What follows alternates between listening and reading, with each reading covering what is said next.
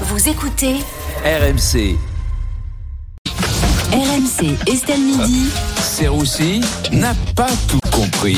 Euh, non, il n'a pas tout compris. Non. Bonjour Vincent. Euh, Bonjour Rémi. Euh, Alors aujourd'hui, Vincent, euh, tu ne comprends pas pourquoi le Sénat veut interdire l'écriture inclusive. oui, bonjour à tous euh, et à toutes euh, et à tout. point E. Euh, je suis ravi point E d'être avec vous et vous euh, point E dans Estiel Midi euh, pour cette chronique inclusive avec euh, nos chroniqueurs Fred Hermiel du coup, Anne-Sophie Saint-Mer ou encore euh, Paul Lassen point le Rhône pour inclure les fleuves féminins et masculins. On me l'avait jamais fait. Vous avez vu, c'est chiant hein, de parler comme ça. hein. Bon, C'est chiant, hein. Vincent, euh, d'après ce que je vois, t'es pas un fan de l'écriture inclusive. En réalité, ça dépend. Franchement, si ça peut permettre de lutter contre le harcèlement, en- avec du harcèlement inclusif, du coup, hey, mademoiselle, point E, point L, point S, Yel est bonne, point N, point E. Voilà, peut-être que ça peut fonctionner.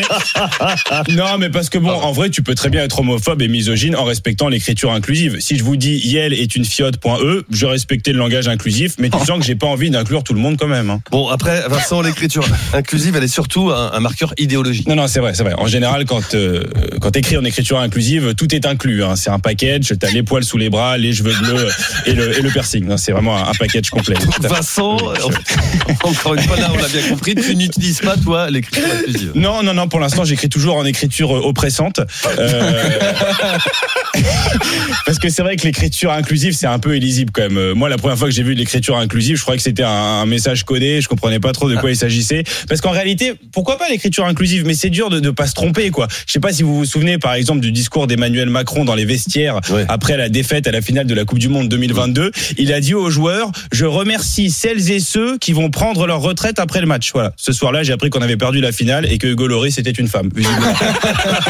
Bon, en tout cas, ça peut permettre que certains se sentent mieux inclus dans la société, ça ça serait quand même une bonne chose. Mais justement, justement, Rémi, l'écriture inclusive me scandalise un petit peu, figurez-vous, parce que je ne vois pas pourquoi on inclurait que les hommes et les femmes. Comme l'a dit Émeric Caron, notre père à tous, les moustiques sont nos cousins. Donc, euh, on pourrait aussi inclure les animaux dans l'écriture. Je sais pas, par exemple, avec des phrases genre euh, Bonjour à tous, je suis ravi de vous voir. Et si on allait prendre un verre? Ouais, c'est- ça marche C'était quoi aussi. le deuxième animal?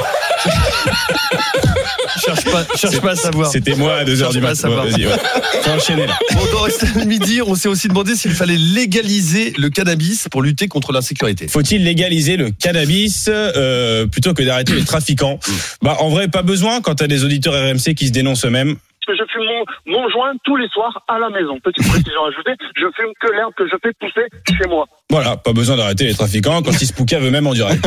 Bon, mais vous, Vincent, toi, Vincent, pardon, tu penses qu'il faut légaliser, oui ou non, le cannabis? Oh bah vous savez pourquoi pas ça serait la, la nouvelle France où le cannabis serait légal. La France euh, black blanc bœuf finalement. C'est vrai que j'adore ton rire Fred. C'est vrai que le cannabis est, est toujours illégal en France hein, faut le préciser. Enfin ça dépend où. Chez Doc Gynéco et Paul Lassen c'est légal depuis 20 ans déjà. Mais vous- est-ce que tu penses que la légalisation du cannabis peut aider quand même à, à- à lutter contre la sécurité. contre la sécurité Oui, bonne plaît, question, très, bonne question, Rémi. Euh, non, mais complètement. En réalité, ça peut complètement aider. Euh, T'imagines si tout le monde était foncé, par exemple, pendant les émeutes, t'aurais des trucs genre, on a défoncé les vitrines, gros. Bah, je sais pas euh, si c'est moi qui suis foncé ou les vitrines, frère. Tu vois, tout de suite, je pense que ça ferait un peu moins de dégâts. Bon, c'est sûr que ça pourrait marcher. Ouais. Oui, oui, bah tout à fait. Mm. Après moi, ma petite peur, je vous cache pas, c'est que si on légalise le cannabis, c'est l'État français qui va gérer la vente et des fonctionnaires qui vendent de la bœuf. moi, je le sens pas trop, je vous cache pas. T'imagines les dialogues Vous avez rempli le CERFA numéro 3200-8 afin d'obtenir une portion légale de résine de cannabis à vocation récréative. Déjà, ça te coupe l'envie de fumer immédiatement.